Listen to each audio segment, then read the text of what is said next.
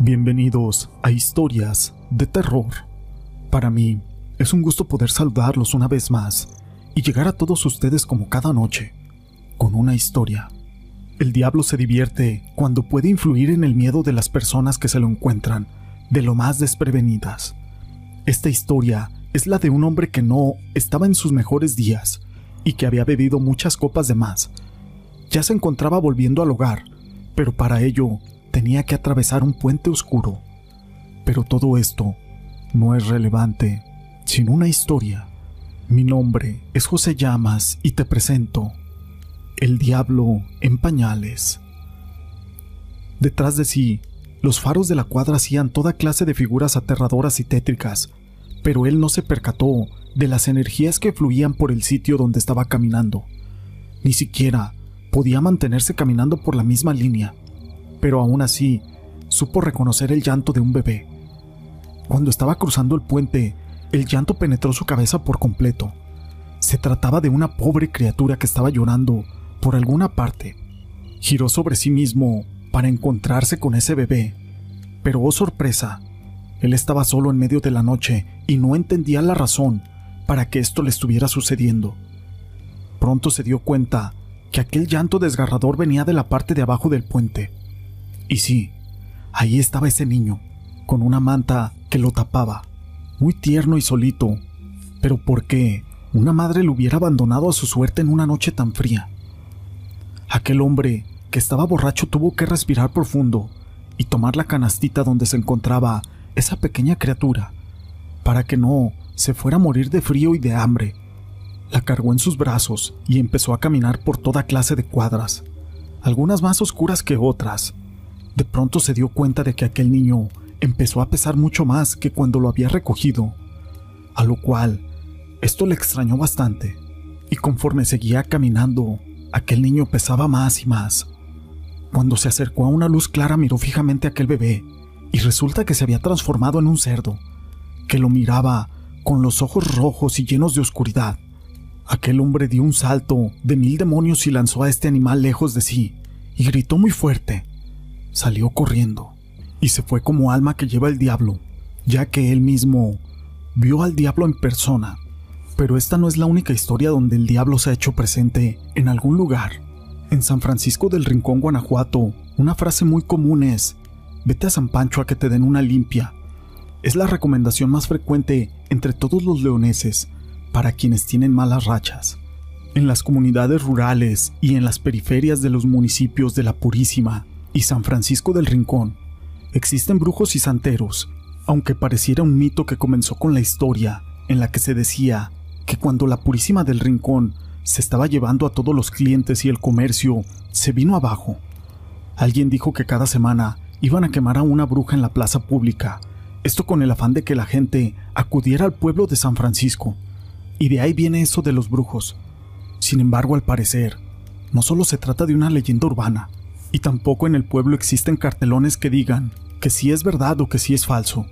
Lo que sí existe es una gran diversidad de ayudas, que precisamente no provienen de la medicina moderna, sino de la tradicional, es decir, de las plantas. Los brujos y las brujas de San Pancho siguen existiendo para ser limpias, registros, curar contra el espanto, protecciones, contra las envidias, atraer el amor o el dinero, y son parte de la esencia del municipio un lugar que forma parte del corredor industrial en el Bajío de México. Pero justamente ahí hay una historia, una historia que les quiero contar. La noche que el diablo visitó León. Hace 40 años aproximadamente, durante el velorio de un brujo de San Pancho y en medio de un ambiente de caos y de terror, un misterioso hombre se apareció en el lugar para llevarse el cuerpo de aquel brujo.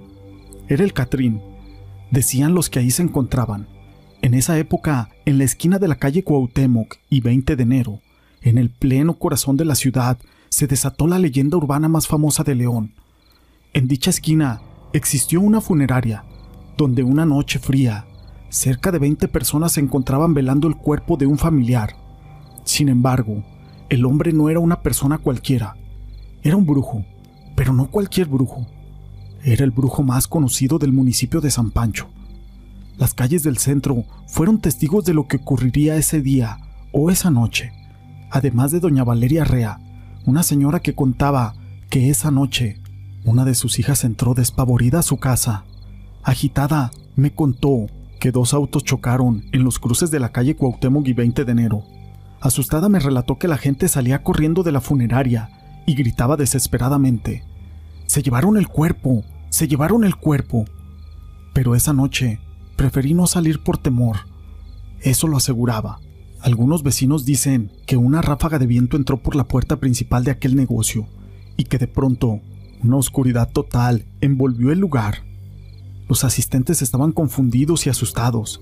Pedían a grito unas veladoras, pues no era posible ver nada. La señorita que trabajaba en el lugar sacó unas veladoras, las cuales encendió rápidamente.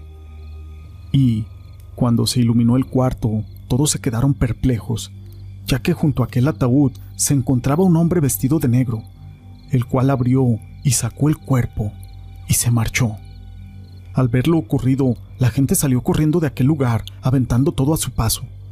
En ese momento cayeron las veladoras al piso y pronto la funeraria ardió en llamas, las cuales consumieron parte del negocio, pero los dueños de aquellas instalaciones jamás quisieron regresar a aquel lugar. Al siguiente día, muy temprano, todos estaban confundidos y los familiares regresaron a la funeraria en busca del cuerpo o de algo que les diera la respuesta de qué es lo que había pasado, pero jamás encontraron nada. Dicen que al brujo se lo llevó el Catrín. Eso indicaba doña Valeria. Pero hay otra historia que me llama bastante la atención. Durante su sepelio o durante su velorio, nadie pudo rezar un rosario completo. Siempre pasaba algo. Se dice que debajo del ataúd se encontraba un perro negro, ya que este brujo tenía mucha fuerza y tenía un pacto con el mal para poder hacer todos sus trabajos ya que los garantizaba. Y este perro no dejaba siquiera que le hicieran alguna oración. Cuando se llegó la medianoche, el perro comenzó a gruñir y a ladrar y no dejaba que nadie siquiera hiciera una oración por el difunto. De pronto aquel perro comenzó a gruñir y a ladrar y empezó a atacar a las personas. Las personas que estaban presentes comenzaron a salir de aquella funeraria. Justo cuando ya no había nadie, comenzó el incendio. Algunas personas afirman que cuando la gente salió corriendo, tumbaron los cirios y los cirios fue lo que inició aquel incendio. Pero lo más extraño es que cuando lograron apagar aquel fuego, regresaron para ver el cajón. Y, sorpresa, no había cadáver, no había cenizas, no había nada. Aquel cajón estaba completamente quemado, pero no había nadie adentro.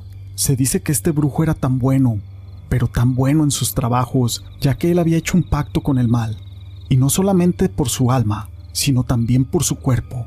Ese día, aquel Catrín fue por su cuerpo y por su alma, dejando evidencia de que todo se paga en esta vida. Después de esa noche, nada volvió a ser igual.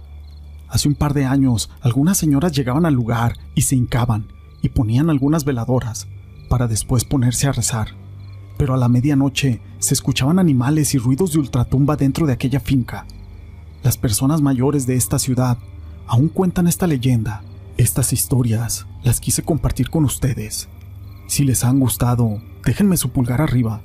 No olviden en dejar sus comentarios y gracias por ser parte de este canal.